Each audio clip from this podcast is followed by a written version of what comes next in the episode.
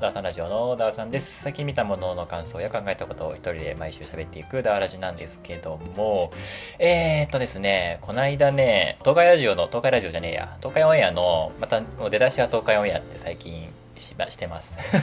東海オンエアの話をしています。ちょっと窓開いているからめっちゃ風が入って気持ちいいんだけど、えー、と、普通にマイク拾ってると思うんですけども、まあそこはいいでしょ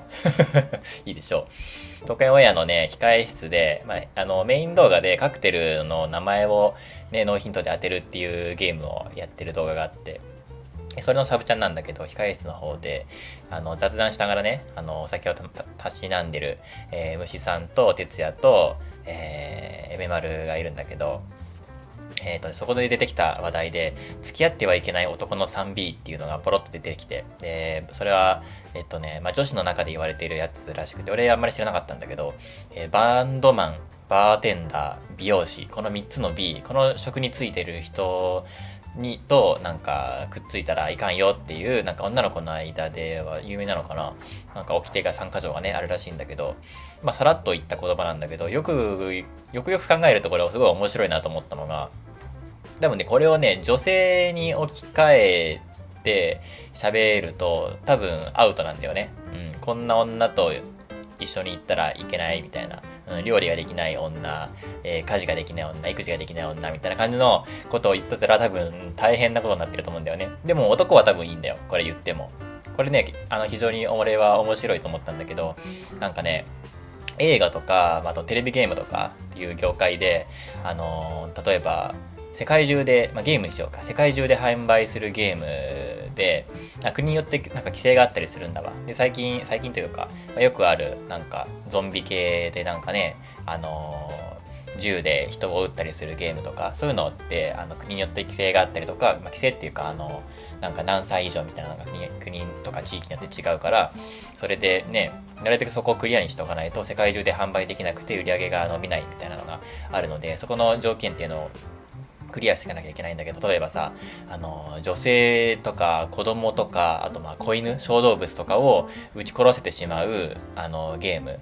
そういうことが可能、そういう描写があったりとか、それ、そういうことができるゲームとかだと、あの、まあ、ほとんどの国で、あの、販売ができないとか、もうなんか、20、25歳以上じゃないとダメとかさ、そういう、なんか、レッテルが貼られてしまって、売り上げに大きく響くということがあるんだけど、でも、おっさんはいいんだよね。おっさんはどんだけむごい殺し方をした描写があっても、あの、どんだけなんか頭を打ち抜かれて、あの、何発撃たれようが、あの、いいっていうのがあって、まあこれゲーム業界のなんかあるあるというか、そういうなんか、あのジョ、ジョーク話というか、面白話っていうのがあるんだけど、おっさんはマジで、あの、フリー素材っていうのがあってね。これ、まあ、ある種、なんだろうな、男女とかそういうなんか平等みたいなところを文脈で言うとアウトなんだけどなぜかおっさんはいいっていうのがあってさこれなんか不思議だけどまあ別にそれでいいと思うんだけどね、俺は。な、なんだろうね。このお父さんの扱いというか、なんかね、よく昔ひろゆき言ってたのかな。あの、汚くて金のないおっさんみたいな。うん。キモキモくて金の金のないおっさんかなって、人類、人類、全人類の中で最も価値がないっていう 話を昔してたんだけど、まあ、ほん、俺は実際なんか、まあ、ジョーク、半分冗談で半分本気なんだけど、本気というか半分本当なんだけど、これ面白いよね。おっさんってどういう扱いされても絶対に炎上しないっていうね、っていうのがあって、非常に面白いなと思った、あの、サブチャンネルでございました。はい、じゃあ、今日のダーラジの内容ですね。まずは先週の話題、先週あったニュースですね。一つ目。全部で4つかな。1つ目は、ロシア軍が半年ぶりの大敗ってやつで、まあ、ロシア戦争、ウクライナ戦争の話ですね。あと、エリザベス女王の国葬の話と、えー、っと、あ、そう、あの、ジャンリュック・ゴダール監督ですね。えっと、キチガイ・ピエロの、あの、監督が亡くなっちゃいましたねっていう話と、えー、パタゴニアの創業者がね、あのー、会社のさ、株、株というか、全株を環境団体へ移しちゃったんだよね。自分が持ってる株と自分の家族が持ってる全ての株っていうのをね、渡しちゃったっていうすごいことがありましたね。っていうお話ですね。で、えっ、ー、と、今日の本題は、1、今回も3つかな。本題3つ。えっ、ー、と、何かを変えることのできる人は大切なものを捨てられる人ってことで、キャリーパミュ、カリ、キャリーパミュパミュの大人なレディーになるわよコラムっていうコラムがあって全然知らなかったんだけど、まあ、35回、マネーの虎に虎化してるわよっていう、いつもね、あの、第あの1回からね、あの、何々だわよみたいなタイトルが付けられてるんだけど、この35回のね、マネの虎化してるわよっていう回のコラムが面白くて、えー、取り上げようと思います。で、2つ目が、えっ、ー、と、毎度おなじみの、候補にも〇〇な誤りのね、ポッドキャストの、えっ、ー、と、第6話、えー、旅の誤り前編、旅しないと死ぬ人 VS 旅の予定を入れるの怖い人っていう話ですね。これね、非常に共感できた。うん。っていうお話ですね。あのー、本当にね、このラジオ本当に聞けば聞くほど面白いんですよ。で、このね、かなさんとかやこさんの2人の女性がね、あの女子トークを繰り広げてるんだけど、この2人がすごい対極で、今回のこの旅の誤りの中では、常に旅をしているというか、まあ、旅というか、もう出かけたりとか、常に予定が入ってる人、かやこさんと、もう予定入れてる人意味わかんないっていうかなさんのこの話っていうのが非常に面白くて、めちゃくちゃ共感できるっていうお話ですね。で、えっ、ー、と、3つ目。第8話。これもあれだね。候補にも〇〇の誤りなんだけど、第8話。カフェの誤り前編。えー、10年で172のカフェを訪れた女、カナの話っていうね、タイトルなんだけど、まあ、これはね、カナさんのお話と見せかけて、まあ、中身はね、あの、かやこさんの話かな。俺が喋ろうと思ってるのは。っていう感じになっていくんだけども、これもね、面白い。うんとね、お店とか、まあ、これカフェが主に言われてるんだけど、スタバとかカフェとかで、あの、顔を覚えられたい派と覚えられたくない派。これもまたね、あの、分断というか、かやさんとかやこさんの間で全然意見が違うっていうので、これも共感できて非常に面白かったよっていうお話ですね。はい、ではラスト。えー、今週のお話ですね。実は今週ですね、えー、っと、まあ、昨日なんだけど、あのー、四隅大輔さんっていうね、あの、いっぱい本書かれてる人人で、どこの人だったっけなシンガポールだったっけなじゃあニュージーランドだ。ニュージーランド在住のね、あの登山大好き好きくん、大好き好きくんって大好き好きおじさんなのかな？っていうね、あの、よしみさんっていう人がいるんだけど、その人が新しい著者をあの出すってことで、えっ、ー、と、そのイベントに行ってきました。東京は渋谷の、えっ、ー、とね、大観山蔦屋書店っていう、その世界で一番活かした本屋さんにノミネートされた、ね、ノミネート輝いたあの本屋さんなんだけど、そこに行ってきたよっていう話をしようと思います。これじゃあ、先週のニュースから言ってきましょうか。先週の話題。えー、っと、その1、ロシア軍が半年ぶりの大敗ですね。これはね、今月に入って9月に入って、急にね、ロシア軍が相次いで、あのー、ななんだろう、土地を奪還されていくというか、ウクライナが土地を取り戻していく、あの、ニュースが頻繁に起こってきましたね。うん。まあ、要因の一つとしては、まあ、武器の援助があるあるっていうのと、あとロシア側のその支持の低、支持の低下、士気の低下かなっていうところが挙げられてるんだけど、なんか日露戦争を思い出すよね。このロシア軍の士気の低下っていうのが。日露戦争でもさ、日本軍はもう、もう負けたらもうこの国は終わるっていう危機感とさ、もうしかもなんか戦争したかない、もう金もないし、武器もないし、あの、戦争なんかしたかないんだけど、もうせざるを得ない、もう、うねりの中に入ってしまったもうやるしかない。で、しかも、しかも勝つしかない。で、しかも相手はロシア、大国、列強、勝てるわけがないっていう状況の中で、なんとか勝たねばっていうところと、一方、ロシアでは、あの、もう、なんかちょっと前までちょんまげ言ってたね、あの、未開の地の地にいるウホウホ、ウホウホしてるなんか、お猿さんたちをなんか相手にするっていうので、全然国民も、なんか、ロシア内部でもさ、いろんな、あの事件があったりとかして、それどころじゃないぐらいの感じで、で、まあ戦争なんか、そんなに意識してなかった中で、士気が高まらない中で、全然、なんか、みんなで日本を倒すぞみたいな、そういう式がない中で、バラバラのムードで戦って、で、まさか負けてしまうみたいなことがあったのが日露戦争なんだけど、その感じだよね。ロシアって、その、なんだかんだでこう、みんなが一つになることが歴史上ないというか、ずっと国内で、あの、バラバラな感じで、うまく統一できないっていうのが、まあずっとね、あの、ロシアトップの悩みだと思うんだけど、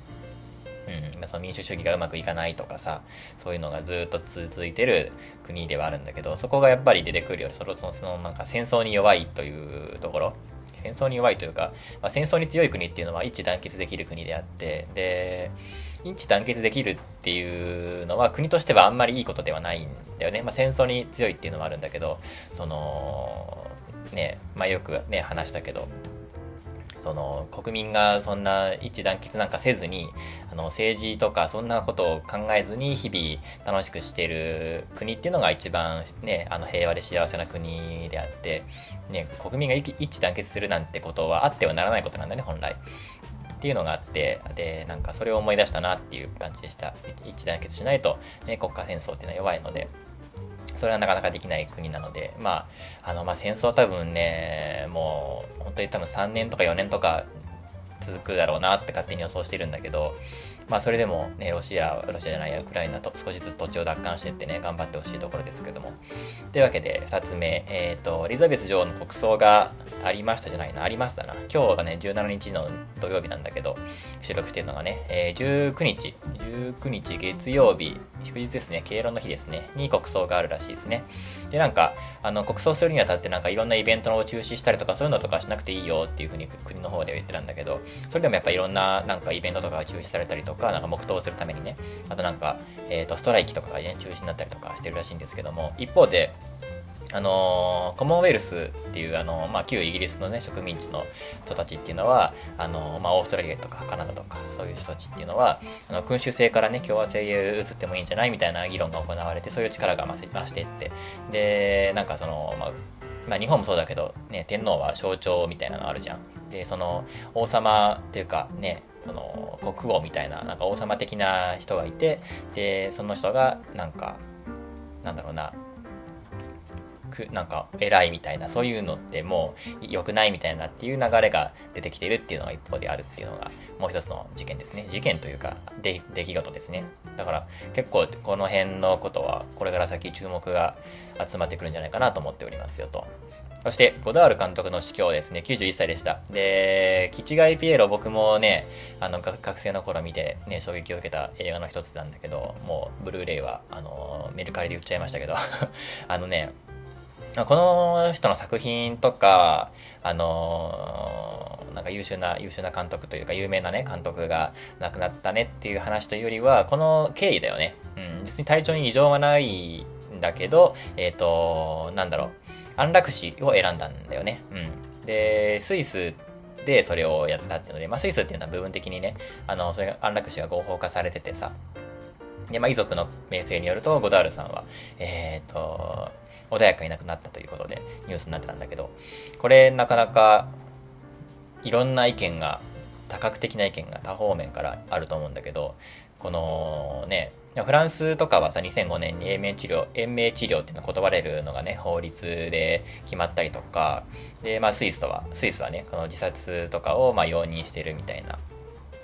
自殺を助けることを容認していたりとか、まあ結構ヨーロッパ周辺ではそのなんか、なんかそういうのは進んでるんだよね。延命治療を断れる自由っていうのが国民の9割以上がね、賛成してるっていう、ええー、と思ったんだけど、日本ではなかなか逆に少数なんじゃないかな。ね、日本ってもう大延命治療国家じゃん。うん、医療が発達して、ね、その、もう、なんだろうな、無理やり言い切れちゃうんだよね。いろんな管につながれて。で、本人はね、もう、なんだろうな、誰の、誰の意思なのかわかんないし、もうなんならもう家族も、家族ですら、本人ですら、なんか、生きるっていうことにそんなにモチベーションが高くないかったりするのに、なんとなく倫理的な問題とかで延命治療をするみたいな、うん。それを選択せざるを得ない。本人は全く望んでないのにとか、まあ、医療の現場の人とかから聞くと結構辛い決断だったりとか、ね、家族に無理やり生かされてしまってで本人は全くそんな気持ちはないのに毎日辛い思いをしながら、ね、辛い薬を投与投与されながら管につながれてなんか意味のない人生を過ごしているみたいなで、で、一方家族は家族で、なんかその延命治療のために、でどんどんお金がなくなってって、で、全然ね、あの、お見舞いにも来なくなってみたいな、煙たがられてみたいな、もう本末転倒みたいな感じになってみたいなね、そういうのを生み出してる。うん。日本はね、その長寿の国って言われてるけど、健康寿命は別に他の国とね、あの平均的で同じで、で、な、何がそんなに長いかっていうと、その、ね、FMA 治療とかでベッドの上に、ベッドの上か、ベッドで寝てるだけの時間が最も長い国っていう、ちょっとダークなところがあるんだけど、そういうところを、が今後どういう形でクリアになっていくのかっていうのがね、ヨーロッパとかでは、ね、結構議論が進んでて、もう法律がね、改正されるっていう3月とかかな、までにはなんか結果を出すみたいな、結論を出すみたいなね、感じでこんな話が進んでるんだけど、まあアメリカとかね、中国とか日本とか、他の国ではあんまり進んでないと。うん。まあ、議論は進んでるんだけど、なんか、結論には全然進まないみたいな、法改正とかまではなかなかいかないみたいなのがあって、まあ、やっぱ、やっぱ大きいのはね、日本ではあんまりない。日本ではどっちかっていうとなんか倫理とかそういう問題になってくるんだろうけど、あのー、アメリカとかとかでは多分カトリックとかね、あのー、聖書ではさ、自殺はタブーとされてるから、ね、それはもう許されないみたいな、カトリック教会教会とかでもね、今回のね、この、こと、この、今回の安楽死のこととかはすげえ批判してるし、うん、な、なんだろうね、あの、宗教別に自由だけど、あの、地っていう漫画ね、あの、あるんだけど、地ち丸っていうカタカナでち丸っていう漫画があるんだけど、あの漫画で宗教について扱われてるんだけど、やっぱりなんか、ああいうの見ちゃうとね、宗教がどれだけ人類の英知を遅らせてきたかっていう、もちろん宗教によって救われわれる人はたくさんいるし、それによってね、発展していった文明っていうのは一時期あるけど、そっから先、めちゃくちゃ科学の進行を遅らせたりしたし、あの、すごく縛られちゃうんだよね、宗教に。自由でいいんだけど、あの、その宗教によってすごい縛られる。性別がどうとかさ、ね、こういう時はこういうことをしなきゃいけないみたいな。で、これは宗教に書いてなかったからダメ、これは宗教に書いてあるからいいとか、そういうので、なんか昔のベスト、もうその昔発行されたベストセラーの本になんでそんなに縛られるんだろうっていう、すごいなんか日本人としての客観的な あの、意見があるんだけど、まあ、そこはね、宗教本当本気で信じてる人にとっては、あの、逆に理解できないかもしれないんだけどね、そこでなんか大きい問題っていうのはずっとはらんでて、そこにね、ある種、ね、フランスとか、あの、イタリアとかではこういうのになんか大きい決着がね、今年、今年度中につくのかなと思うと、これもなんか注目するニュースかなって思いましたっていう話ですね。最後4つ目が、えっと、パタゴニア創業者、会社の所有権を手放すっていうニュースですね。これめっちゃ面白かったね。えっ、と、自身と家族が保有している株、全株式は環境団体へってことで、すごいよね。あまりにもファーストペンギンすぎるし、すごい正しいことをしたね。なんか世界の長者番付みたいなやつね、よくあるじゃん。で、あれになんかノミネートして、で、彼らの資産資産はこれぐらいあるみたいな、何十億円みたいなので、ドーンって出てくるんだけど、で、まあ、それがあまりにも事実と違いすぎてめっちゃ切れるっていうのがあって、で、その後、この創業者の人は、あの、自分が持ってる株式、自分と家族が持ってる株を全部環境団体へね、移しちゃうってので、だからもう今後ね、パタゴニアの収益っていうのは、ね、あの金持ちの懐ではなくて、ね、株、あの、株を持ってる人たちにじゃなくて、あの、まあ、事業投資以外は全部地球へ投資していくっていうね、そういうとんでもないことだよね。もう資本主義の大崩壊というか、でも、でも、その人類、ね、前フィジー、フィジーの人たちの話したけど、人類皆兄弟だったら、まあ当然の選択というか、ね、どうしてもさ、今の資本主義はね、うん、もう人間自身と地球環境を犠牲にして成り立ってるっていうのがあるから、これを犠牲にしないと成り立たないっていうのがね、今の資本主義の、あの、すごい良くない側面で、今、現にね、ぶち当たってる問題なんだけど、あの、SDGs とかで、もうどうしてもこの資本主義を続行していくには、もう人間の意味わからん労働と、その地球環境を犠牲にせざるを得ないっていう、どうしても動けないね、揺るがざる事実っていうのがあるわけで、それをなんかぶっ壊すような、うん、他には真似できないというかね、こういうのをどんどん GAFA とかがやってったら少し変わってくんだろうけど、それをね、パタゴニアのその創業者がやってのやってのけたってことで、ね、すごいことだなと思って、これがなんかね、セレブセレブリティたちのムーブメントになっていったら、すごく世界は変わるんじゃないかなって思ったよっていうお話でございます。それでは、えー、本題に入っていきましょう。今回の本題一つ目。何かを変えられることのできる人は、ん？何かを変えられることのできる人は大切なものを、えー、切り捨てられる人ということで、拍手入れてこう、拍手。あの、自分で SE 入れたりさ、あの、なんか、ジングル入れたりするの、編集でね、めんどくさいんで、音楽書いたりするの、めんどくさいんで、アナログ、アナログジングル、拍手。えーイ、はい。ということで、まあ、この今のね、何かを変えることのできる人は大切な何かを捨てられる人っていう、このセリフっていうのは、進撃の巨人であるアルミンがね、エルヴィン団長に向けて言ったセリフだと思うんだけど、多分、確かそんな感じだったと思う。細かいセリフのニュアンスは違うと思うけど。これがね、えー、っと、キャリーパミュパミの大人なレディになるわよコラムっていうので、えー、思い出されたセリフでして、第35回マネーのトラ化してるわよっていうので、えー、っとね、ちょっと読んでいこうかな。抜粋して。これね、面白かったんだよね。この回しか読んでないんだけど、毎回こんな面白いのかな。キャリーパミパミが大人なレディーを目指す日々を綴る連載。えー、おかげさまで話題沸騰です。第35回は、一面のお話。マネのからか、トラ化してるわよ。皆様ごきげんよう。それまで当たり前だったものが、ある日を境に当たり前じゃなくなる。そこで一旦落ち込むんだけど、それを乗り越えた先に絶対新しい出会いがあると思っているキャリーパンパンです。例えば、紅白とか歌番組に出られ出れなくなったり、フェスに出れなくなったり、またはフェスに出れたとしてもステージが小さくなったり、それまで続いていたものが急になくなると凹みます。でも、そこで、いや、そう、いや、出れてたこと自体が奇跡だったんだとか、じゃあ違うことに全力を出そうとか、思って頑張ると別のプロジェクトがうまくいったりするので私は立つということは目線を変えることと同じだと捉えています。だからもはや当たり前となってしまった環境を続けるより次に進む方がいい。今回はそんな当たり前を変えることについてのお話です。っていう感じで話が進んでいくんだけどこれがねうーんとね非常に面白いというかなんかあの、音楽業界だけとか、キャリーパンパムだけに言えることじゃなくて、非常に勉強になる話だったなっていうふうに、えー、思ったので、なんか、この感想をね、喋っていこうと思いますよと。で、まあ、先週取り上げたね、あの、なんだっけ、候補は〇〇の話の、おつぼねさんの話、つぼねの話もここで思い出されるんだけど、えっとね、この中で出てきた話っていうのは、メイクさんとか衣装さんとか音響さんとかさ、いつものそのキャリーパンパンの舞台というかステージを支えてくれたチームのメンバーがいるわけで、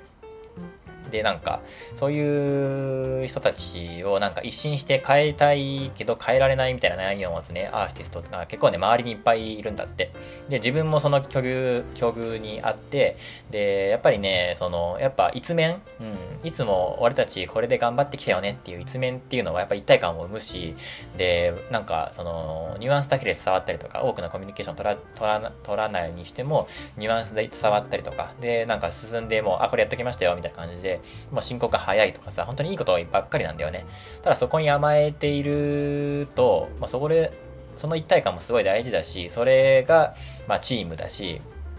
そのすごいね、大事なのだっていうのは分かっている一方で、そこにずっと甘えていると先に進むことができないし、新しいものを取り入れられないから、まあ、結局のところ、ある一定までいったらもう衰退していく一方なんだよね。それはもう事実としてしょうがないし、メンバーの入れ替えとか、新しい人を入れることで、とか、新しいことをすることで、あの、どんどんね、あの、変わっていかなきゃいけない。あの、俺の好きなミシェルガン・エレファントの歌の歌の歌詞で、ミシェルガン・エレファントじゃないわ、ザ・バースデーかな。バースデーの歌のね、歌詞で、変わらないでいるために変わる、当たり前だろ、そんなことっつう歌詞があるんだけど、本当、本当にその通りで、あの、ただこうやってね、あの、一面に頼ってばかりいては変えられないと。うん、次に進めなかったり、新しいことができなかったり、新しいことができないから、ずっと同じところにいて、それはもう衰退であるっていうね。まあ、今、まあ、日本の経済とかも全く同じだと思うんだけど、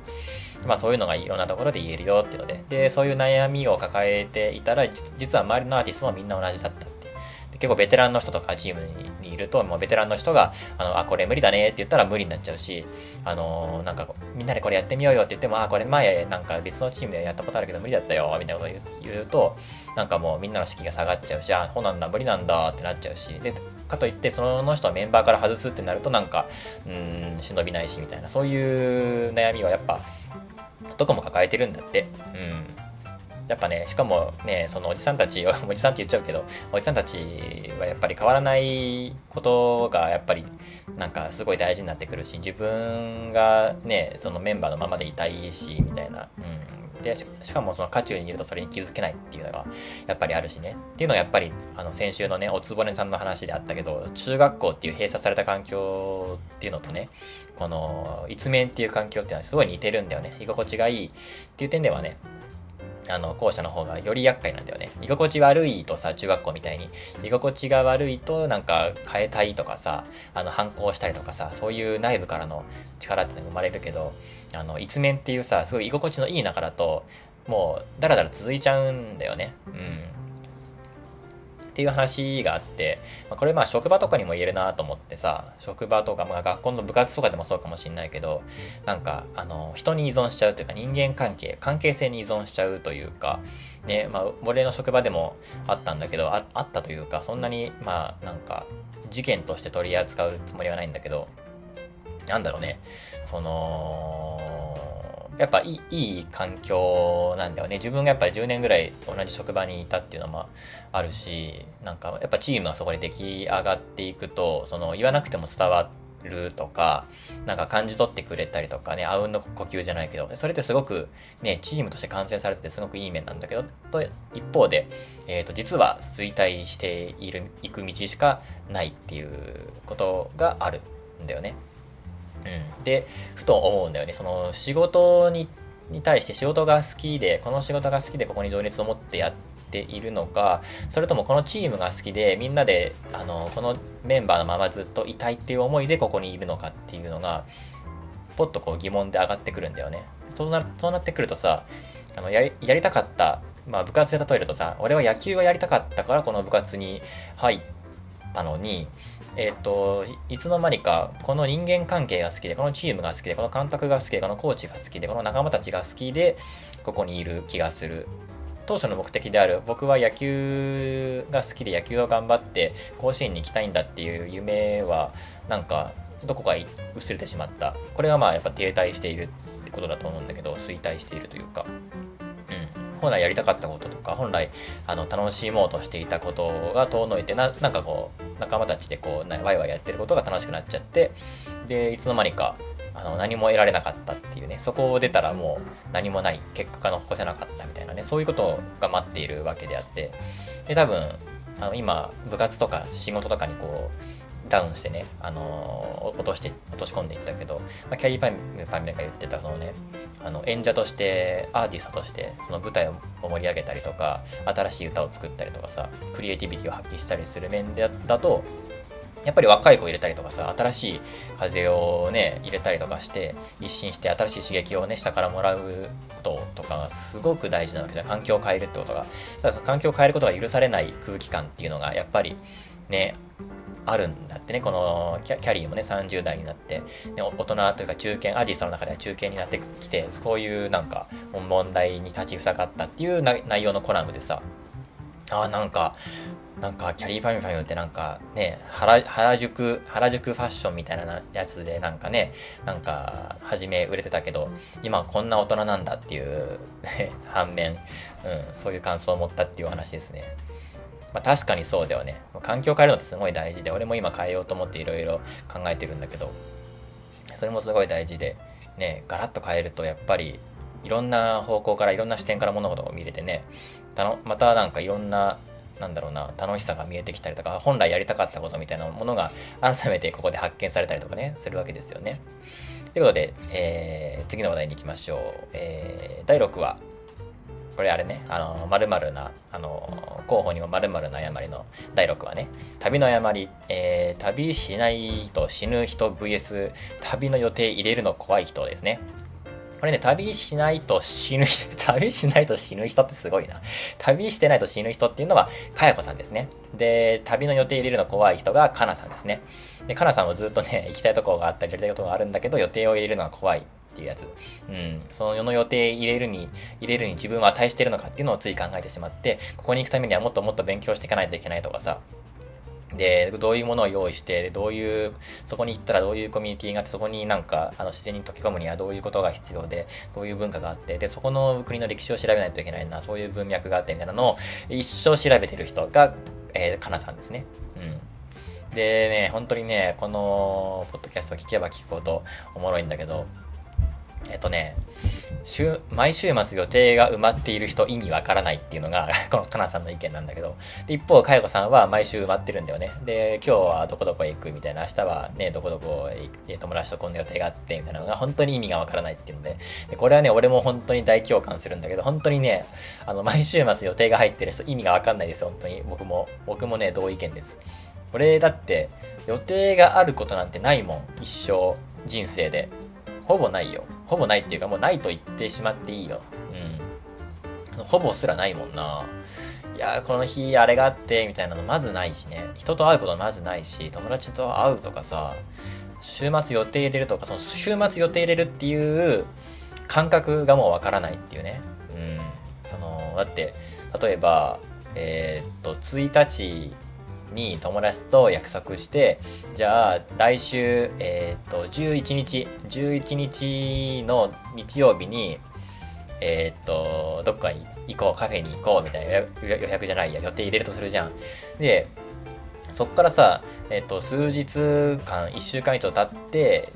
あの、1日からね、2、3、4、5、6、7、8、9、10のこの間の期間で、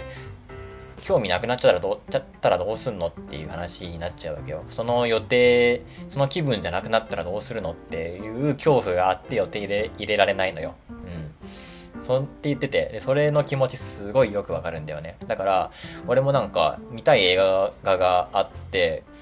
で、じゃあこの日にチケッ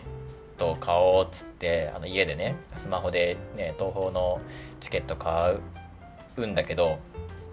なるべくその当日か、もう前日の夜とかにチケット買うね。もう、ね、この日に、よっぽどもう見ることが決定している、あまりにも決定している映画。あの、例えばもう、なんだろうな、えー、っと、もうその日、公開当日に見ることがもう決定している映画とかは、ずっと楽しみにしててね。っていう映画はもう1週間前に買っちゃうとかね、前券買っちゃうとかはあるけど、あ、ちょっと気になるなーっていうぐらいの映画、まあ、ほとんどの映画は、もう、この日に見に行こうっていう風に予定を入れるんじゃなくて、まあ、明日の朝行こうって言って夜にチケット買ったりとか、もう、朝起きてからチケット買って今から行こうみたいな感じにするかな。だって、その時、映画見る気分じゃなかったらと思うと恐怖でしかないから。えー、今映画見る気分じゃないのにチケット買っちゃったよみたいな。で、基本ね、やっぱクレジットで買うから払い戻しはできないからさ、もう行くしかねえじゃんって言って結局楽しいんだけど。でもその、ね、その恐怖っていうのが常にあるんだよな。それにね、すごい共感するんだよね。で、一方全く共感できないかやこさんっていうのがあって、その対局の話がすごい面白いんだよ、このラジオ。で、その一方憧れもするんだよ。かなさん言ってたんだけど、一方そのかやこさんみたいに、あの、バンバン予定入れて、バンバン行動できる人っていうのに一方では憧れるっていう自分もいるのよ。で、それは俺もすごい共感するし、で、やっぱりさ、その行動力とか経験値の差が、やっぱりね、俺自身にもコンプレックスであるんだよね。やっぱ周りの人間すげえって基本的に思っちゃうんだけど、それはやっぱり、その、俺は友達もいないし、その、どっかに出かけたりとかすることもないから、そのなんか行動力の差だったりとか、その友達と普通になんだろう、友達がいたり、なんか休みの日に友達と会っておしゃべりをするみたいな習慣が当たり前のようにある人と、一方は全くない俺っていうので、圧倒的な差がやっぱりあるんだよね。その常識のなさだったりとか、あのー、圧倒的な生活力のなさみたいな、著しいんだよ、そういうのが。うん、ここに行ったらこれがあるとかさ、ね、例えば、当たり前だけど、スーパーに行ったら食材があるとか、そういうなんか本当に基本的な知識だったりとか、もう知識とも呼べないような常識みたいなものっていうのは俺にはないんだよね。こういうことをするためには、あの、これが必要みたいな、ここに行くにはこれが必要とか、海外に行くにはパスポートが必要とか、そういう当たり前みたいなものを俺は知らないから、なんか、よし、意を決していくぞって言ったら、あの、あ、これ必要ですよ、みたいな。この、この許可書必要ですよ、みたいな。事前にこう予約必要ですよって、後から、後からっていうか、その現場で言われちゃってめっちゃ萎えるみたいな。っていうのは普通にある人生を送ってるので、もうここの圧倒的な差 が露呈してくるんだよね。こういう人と話したりとか、こういう人と出会ったりすると、うわ、マジで俺何にも知らないんだな、本当にっていうのに絶望するっていうのがあって、そのなんか例え話っていうのが上がってるんだけど、あの、部屋にね、観葉植物をこうって思ったんだって、かなさんが。サボテンを1個こうだったっけなみたいな話があって、サボテン1つとってもやっぱ生き物だしさ、やっぱなんか命の重さもあるし、ちゃんと育てられるだろうかっていう不安もあるし、徹底的に調べて、こうやってやればうまくいくみたいなやつをいっぱい調べて、サボテンの生態だったりとか、水をあげる感覚だったりとか、日の当たりとか、いっぱい調べて、よし、じゃあ頑張るぞって言って、そこにね、一喜一憂しながら一つの植物を育てるんだけど、一方で、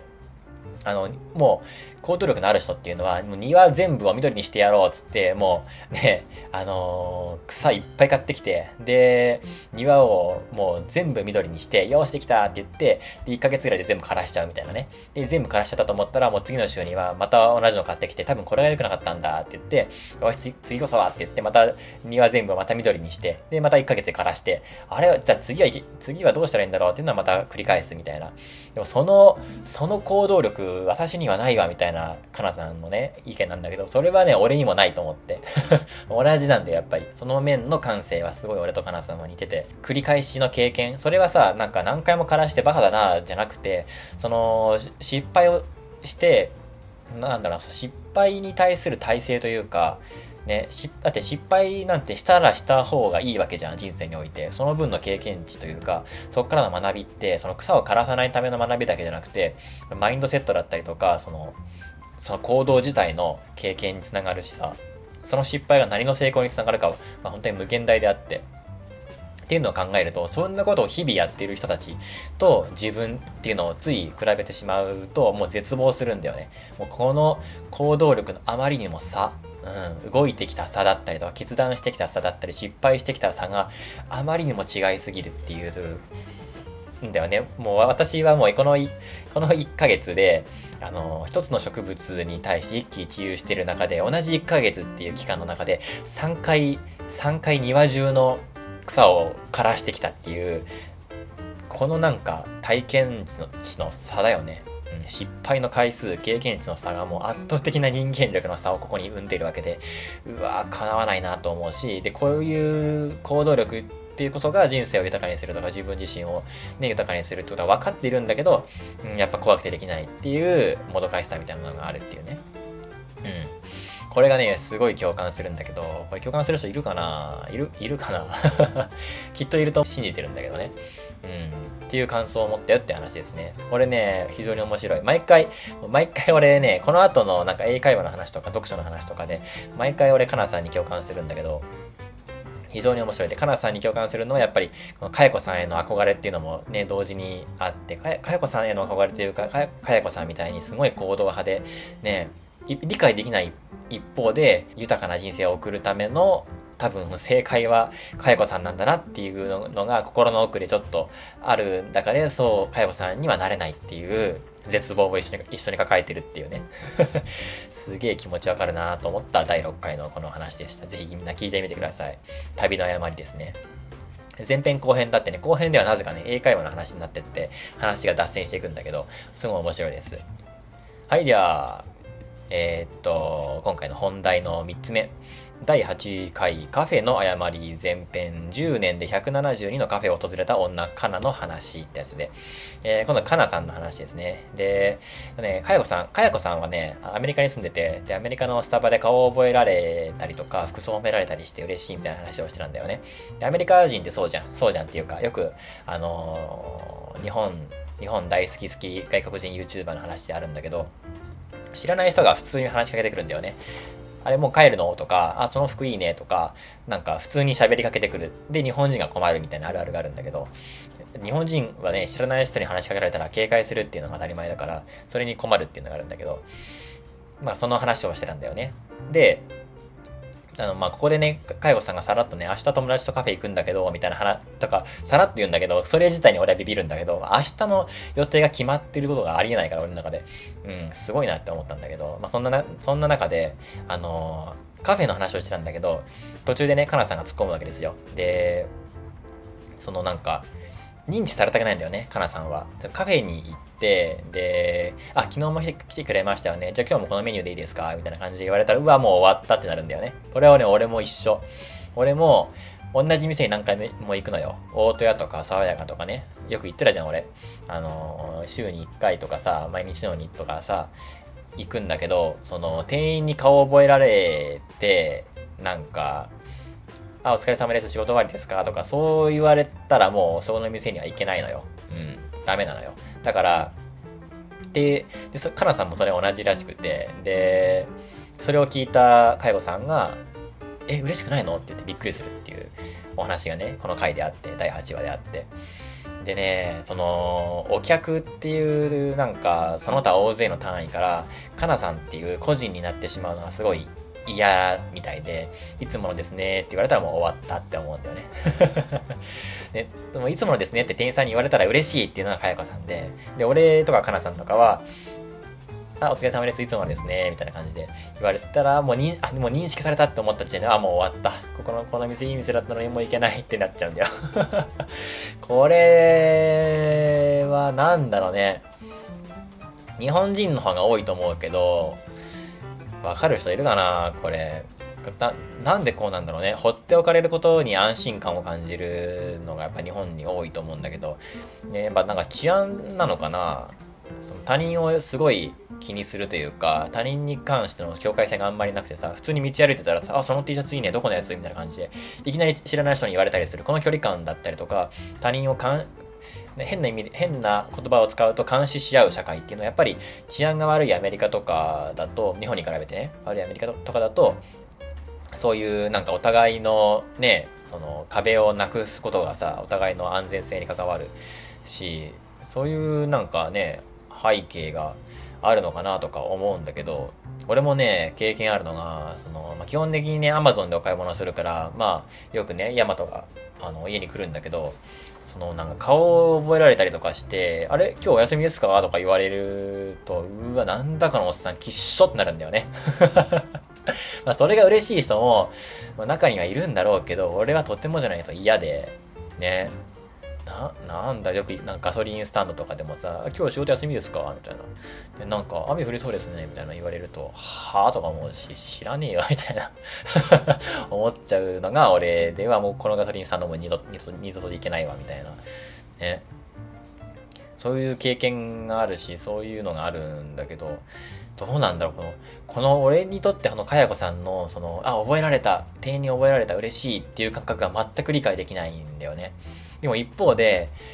ね、その、俺は人を物として見ていないかっていうことに気づけるんだよね。そういう人を見ていくと。やっぱり、店員さんに対しての態度だったりとかが、明らかに、やっぱ介護さんはいいんだよね、きっと。で、俺とかは多分店員に対する態度がすごい悪いと思うんだよ。方から見たら、というか、店員さんからしたら、うわ、この客態度はいいなっていう態度を多分してるんだよね。ずっと下向いてるし、目合わせないし、なんかもう、あの、あ、もうはいか家だけみたいな。そんな、そんな客なんだろうなって思うと、少しなんかね、美味しかったです、ありがとうございます。の一言があったりとかしてもいいんじゃないかって俺は思うんだけど、なかなか勇気が出ないし、その認知されたくないっていう思いの方が強いし、その一言、気の利いた一言言ってしまうことで俺が認知されてしまって、あのー、店員側がすごい仲良く話しかけられてしまったらもうこの店には行けない。せっかくもうすごい好きで行ってる、好きで何回も行ってるね、毎日のように行ってるところなのに、店に覚えられたせいで、あ、もうここには行けなくなってしまった、残念っていう。それが嫌だからさ、つい不愛想にしてしまう。距離を置きたくて不愛想にしてしまう。結果嫌な人になになってしまうっていうもどかしさもあるっていうのが、もうこれもね、同じなんだよ。かなさんも同じこと言ってて。めっちゃなんか共感するっていうね。ぜひ共感する人は聞いてみてください。本当にね、あの、なんかね、共感するっていうのがいいよね、やっぱり。あの、俺だけじゃないんだ。この同じ、同じ感覚の人がいるんだっていうね。うん。で、一方、その、やっぱ、かよこさんみたいにすごい行動力のある人にすごい憧れたりするんだよね。ふっかるな人というか、すごいポジティブで、その、人間力があるというか、コミュニケーション力がすごいあって、誰とでもすぐ打ち解けられて、ね、なんか、まあ、アメリカに暮らしちゃうぐらいだからね、やっぱりデフォルトですごいんだろうなって思うんだけど、やっぱそういう人、すごいなーみたいなきっと自分、俺なんかよりもよっぽど豊かな人生を送って、よっぽどいろんな経験してる、よっぽどなんか人生っていう同じね、まあ70年、70年なのか80年なのかわかんないけど、同じこの時間軸を誰よりも、てか俺なんかよりもよっぽど濃厚に過ごしてて、俺はすごいもったいないことをしてるんだろうなっていうのを思いつつ、行動に移せないっていうジレンマがあるみたいなね。うん。難しいですよね、これね。はい。というわけでございまして。はい、次。今週のお話。てれてててててて。自分で言っちゃう、ジングル。はい、今週のお話ですね。えー、まあ、昨日の話ですね。えー、っと、よすみさん、よすみ大輔さんの著者イベントに参加してきました。まあ、朝渋っていうね、まあ、朝の時間を活用して人生豊かにしましょうみたいなね、えー、集団があって、で、そこのコミュニティに僕属していまして、で、でまあ、月に1回とか2回ね、著者イベントっていうのがあって、で、これはね、まあ、普通に公に出てるイベントなんだけど、まあ、朝渋のメンバーは無料で行けますよ、みたいなやつで。で、俺は、えっ、ー、とね、えっ、ー、と、リアルイベントの方に参加しました。まあ、ズームで入るには無料なんだけど、やっぱリアル、リアルですね、正確だから綺麗なと思って、で、リアルイベントに参加してきました。えー、東京渋谷の、えー、渋、渋谷なのかな？あんまりちょっと、地理がわかんないんだけど、えっ、ー、と、代官山蔦屋書店っていうね、あの、世界で一番おしゃれな、えー、本屋さんらしいんだけど、そこに行ってきました。もうすごい広くて綺麗で、めちゃめちゃいい空間なんだよね。で、そのね、代官山に行ったんだけど、朝、朝の6時ぐらいからもうね、代官山をふらふらしてたんだけど、なんかみんなね、朝早いね、代官山の人たちって。すごいなんか意識の高い人たちがいっぱいいて、まあ、朝からね、ジョギングしたり散歩したり、ね、してる人がいっぱいいて、なんかもう、パパと子供が公園でサッカーしてたりとか、なんか制服着た一丁前な子供たちがね、なんかお父さんと一緒に通勤というか通学かしてて、ね、なんか、あ、そういう、そういうなんか層のの人たちが住んでる地域なのかな、ここは、みたいな感じで。で、犬の散歩をしてる人がすごい多かったなうん。で、犬はね、漏れなく、なんか、毛並みがツヤツヤなんだよね すごいいい犬 すごいいい犬で、全員服着てた。うん。っていう感じのお犬様がね、散歩してて、で、マダムがね、お散歩してる様子があって、で、その代官山のカフェでね、おばあちゃんたちがね、まあ、マダムというか、まあ、まあ、多分60代ぐらいのおばあちゃん、おばあちゃんたちがね、5、6人、5、6、7、8人みんなでね、カフェしててね、ブックカフェでね、なんかコーヒーを飲みながら、ね、井戸端会議をしててね、もううちのね、浜浜松の本当に、ま、浜松にいるババアどもと全然、ババアどもって言っちゃうからね、あの、おばさまたちのの井戸端会議とはもう、内容は同じかもしんないけど、なんか、ステータスの違いを感じるような 毛並みの美しいワンちゃんを連れたね、まあ上流国民の人たちの人たちのなんかたしなみみたいなものを感じたね、本当に。朝からもうなんかスパじゃないや、えっ、ー、と、ヨガとかしたり、筋トレとかね、朝玄関前でね、なんか筋トレしているね、マダムとかがいるわけですよ、いっぱい。朝6時とか、もう、もう6時前ですよ、本当に。すげえと思ったね。うわー、すごいと思って。でも朝日もすごい美しくてね、街並みもすごい綺麗で、大都会というよりはない、なちゃんと自然と一体感のある、わーわーわー、わー、風で、風で世界中に落ちてきた。なんかすごい一体感のあるね、自然と都会、あの街と、で、人たちが、あの、人々がね、あの、ジョギングしたりとかね、自転車こいだりとかして、すごい、なんか朝の生き生きとした光景の中でね、その代官山の津屋書店に向かったわけですよ。で、その、四隅さんっていうのはね、あの、登山大好き好きおじさんなんだけど、ニュージーランドに在住してて、で、あの、イベントにね、奥さんとね、娘、娘さんじゃない、息子さんが一緒に来ててね、もう息子がね、息子ちゃんがね、めっちゃ可愛いの。本当に、頭、頭ね、パッツンでね、あの、ムチムチでね、めっちゃ可愛くてね、すげえそれだけで癒されたんだけど、でそんなね、四隅さんの、えー、著者イベントで。で、本がね、なんちゅう本だったっけな。えっ、と、いろんな本出してるんだけど、最新の本で、超ミニマル主義っていう本を出版されて、でその2日後の、え、イベントが昨日あったのかな。うん。で、本を一緒に買って、で、その本を書いた人からのお話を聞けるっていう、なんかすごい贅沢なイベントだよね。もう読書好きにとっては、まあ、これ、これ以上ないぐらいのね、イベントなんだけど、で、僕はね、あの、活字が読めないっていうね、あの、社会人としての大アドバンテージがあるんだけど、あの、そだから、まあ、著者に、著者に直接話が聞けるっていうのは、本、本、まあ、読む読むべきなんだけど、本読めない俺にとっては、もう著著者だから直接この本の話を聞けるっていうのは、もうこれ、これ以上ない経験というかね、あの、俺にとってはすごくいいなと思ったから、あの、その場に行って、まあ、ズームでね、無料で聞けるんだけど、まあ、せっかく、せっかくだから、まあ、その場に行っちゃおうということでね、東京行って、あの、お話を聞いてきたんだけどね。で、その話を今回しようと思うんだけど、バックパッキング登山って言って、なんかね、登山っていうと、あの、山の頂上に登るっていうイメージがあるんだけど、で、頂上に登ったら降りるみたいなね、そんなイメージがあるんだけど、バックパッキング登山っていうのは山脈を登るっていうのがあって、山一回登ったら山脈の頂上をずっと歩き続ける。だから山頂のままなんだよ、ずっと。ずっと山頂を歩き続けるっていうのがバックパッキング登山で、これをなんかじ、この、こういう登山がすごい好きっていう話をしてて、その上でこれをなんか人生に当てはめたお話っていうのをしてて、で、なんかね、あの、登山普通の登山ね、もう辛い山道をずっと上がっていって、で、山頂で、やったーっていう喜び、すごいいい景色だっていう喜びがあった後に、あのー、辛い下山があるっていうね。これを、こういうの仕事で何回もあるじゃん。大きいプロジェクトがあって、そのまでの、それまでの辛い道のりをいっぱいクリアしていって、で、最後、プロジェクト目の成功とか失敗とかがあって、また下山していくみたいな。これ人生で一体何回できるんだって話なんだよね。すごいエネルギーを使うわけじゃん。すごい苦労があって頑張って、ようやく山頂まで行ったけど、天気が悪い時もある。仕事で言ったらプロジェクトが結局失敗してしまった。こんなのよくあるわけで、俺もすごい経験してきたしてきたけど、すごいいろいろ考えて、いっぱい部下を動かして、絶対成功するぞ、頑張るぞって言って、頂上行ったら大失敗で終わって、で、あとはもうモチベーション上がらない。ずっともう、交代していくみたいな。もう頑張れないよって言ってこう下山していくっていうね。もう下山せずにそのまま歩けばいいんだけど、そこから下山してしまって、で、下山した後もう頑張れないっていうメンタリティになってしまって、で、今もうまさに俺そうじゃん。もう、もう頑張れないわってなって仕事辞めて今ニートやってる俺がままさにそうなんだけど、ですごいもうその入りからもすごい共感したんだけど、で、なんか、頑張って山登るのも、その、登山の真骨頂は山頂だけじゃなくて山登る過程でもあってそんな登っていく景色だったりとかでそこに咲いてる花に